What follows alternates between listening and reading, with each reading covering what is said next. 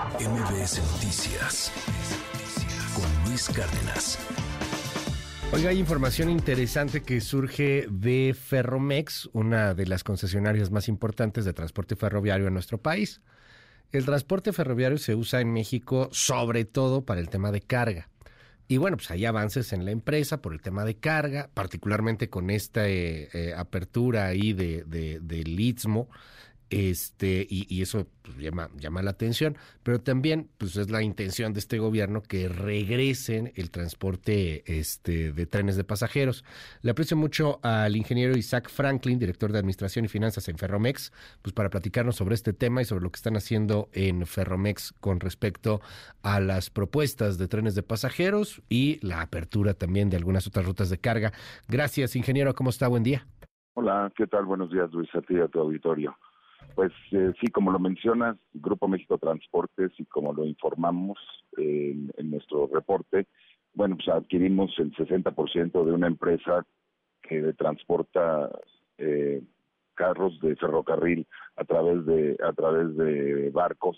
Es una compañía que tiene su origen en, uh -huh. en Mobile, Alabama y Coatzacoalcos, opera en ese corredor y movemos carros de ferrocarril. Eso pues tiene, tiene varios eh, asuntos muy importantes. O sea, tiene una relevancia tal que nos permite tener a nuestra concesión de Ferrosur una, un puerto fronterizo adicional, pero que prácticamente conecta Coatzacoalcos con Mobile, Alabama, y eso nos permite tener una ruta bastante eficiente de movimiento de carga hacia el este y, y medio oeste del estado de Estados Unidos. El, adicionalmente, bueno, pues como es un proyecto prioritario del, del, gobierno, el desarrollo del corredor del Istmo de Tehuantepec, pues bueno, podrá traer también mucho desarrollo y conectar de una manera ágil a, nuestra, a nuestro corredor del Istmo con Estados Unidos.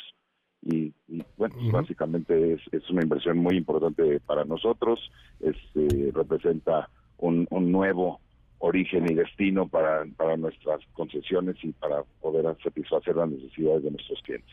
A ver, esto llama la atención porque es un puerto importante, o sea, no, no es menor, se compró el 60%, nos dice ingeniero, y estaría transportándolo de Coatzacoalcos hacia Alabama, ¿lo entiendo bien?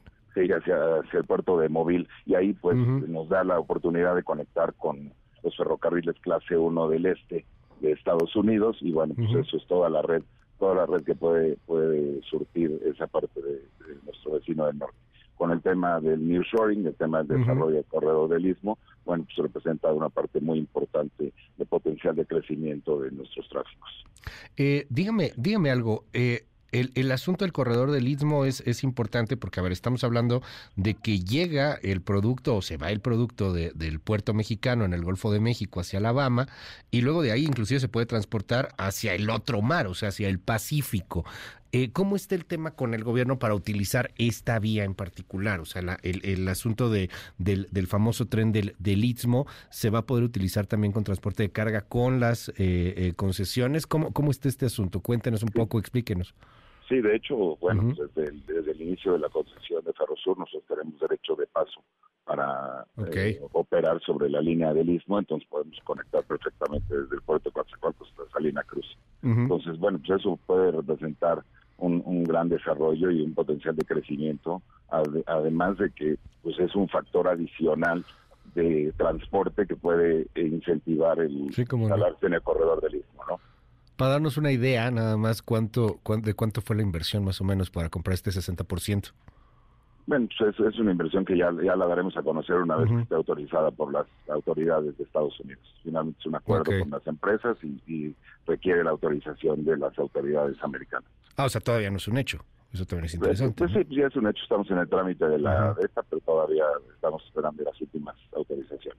Sí, porque es una inversión fortísima, entonces entiendo que se le están apostando con todo al, al tema del, del Istmo, ¿no? Al tema de, de este paso y de esta unión entre, entre los dos, entre los dos mares.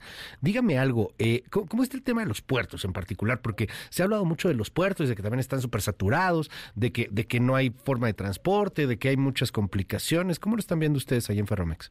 Bueno, finalmente sí hay que hacer inversiones en los puertos, pero uh -huh. estamos nosotros poniendo eh, de inversiones de nuestro lado sí, sí, para sí. facilitar el transporte y poder desahogar. De hecho, nuestra parte intermodal, nuestro segmento intermodal, pues ha crecido de manera importante en el transporte de carga, porque al final pues, el transporte por ferrocarril es mucho más eficiente. Entonces sí se, se han hecho inversiones.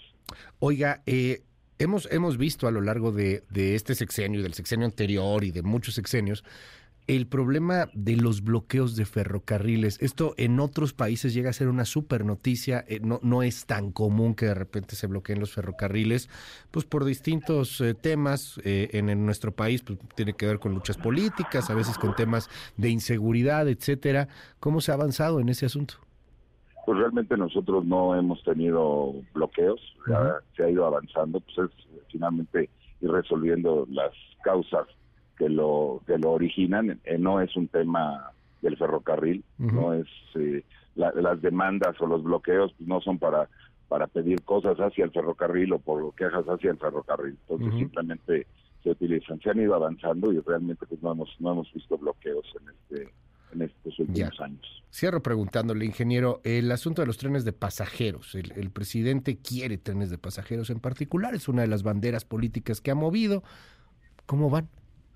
Pues eh, nosotros le manifestamos al, al, gobierno federal nuestra disposición a colaborar en los trenes de, pasajeros. Estamos el acuerdo es finalmente hacer los estudios, no se puede no se puede comprometer algo sin tener estudios, necesitamos hacer esos estudios y el resultado de eso pues determinará el tipo de servicio, inversión, etcétera, etcétera, ¿no? Vamos a seguir muy de cerca este, este asunto. Eh, de entrada de trenes de pasajeros, proyectos en concreto, así como estamos avanzados en este otro con Alabama, no hay, ¿no? Entiendo. Eh, no, no de momento.